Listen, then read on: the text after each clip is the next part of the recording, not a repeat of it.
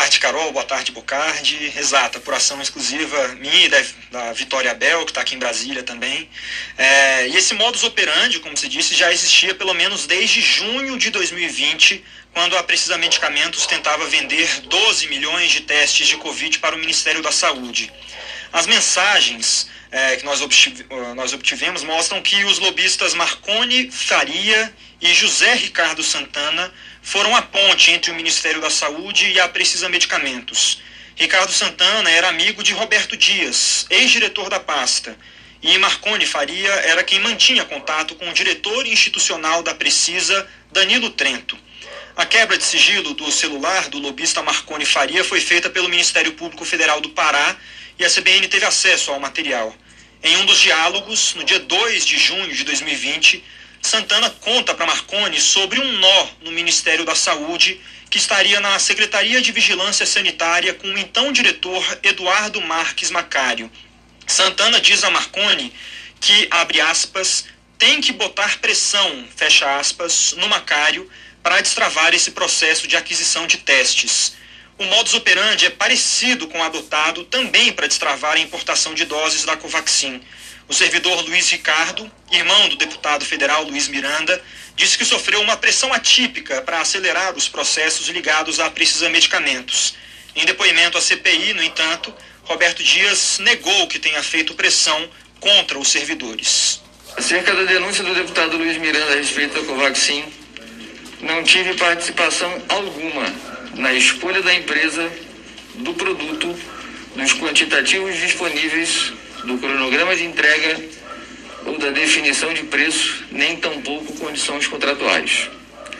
Me cabendo no âmbito das vacinas Covid-19, atos ordinários para a consecução do processo administrativo e medidas operacionais de logística.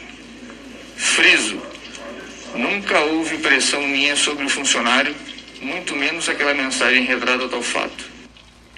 As mensagens do celular de Marconi Faria ainda mostram a relação próxima entre os lobistas e o ex-diretor de logística do Ministério da Saúde, Roberto Dias, esse que falou agora há pouco na Sonora. No dia 17 de junho, Roberto Dias compareceu a um jantar na casa do lobista Marconi Faria, junto com Ricardo Santana, o outro lobista. No dia seguinte, Santana diz a Marconi que o ex-diretor de logística gostou muito da conversa e que queria, abre aspas, estreitar a relação, fecha aspas. No dia 19 de junho, Marconi Faria presta contas sobre um segundo encontro com Roberto Dias, agora para Francisco Maximiano, dono da Precisa. Marconi diz ao empresário que a conversa foi muito boa. No início de junho, o diretor da Precisa Medicamentos, Danilo Trento, repassou a Marconi é, um passo a passo que deveria ser seguido pelo ex-diretor do Ministério da Saúde, Roberto Dias, para favorecer a Precisa Medicamentos em um contrato de venda de 12 milhões de testes Covid. Trento ainda reforça que era preciso fazer tudo a toque de caixa e diz que os documentos para a desclassificação dos concorrentes que estão à frente já estavam montados e haviam sido enviados ao time de dentro, em referência então a essas pessoas que faziam parte desse esquema junto à Precisa Medicamentos no Ministério da Saúde.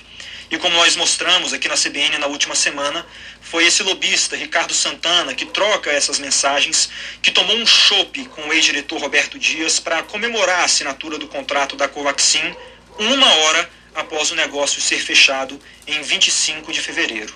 Carol Bocardi. Obrigada, César. São 5 horas e 20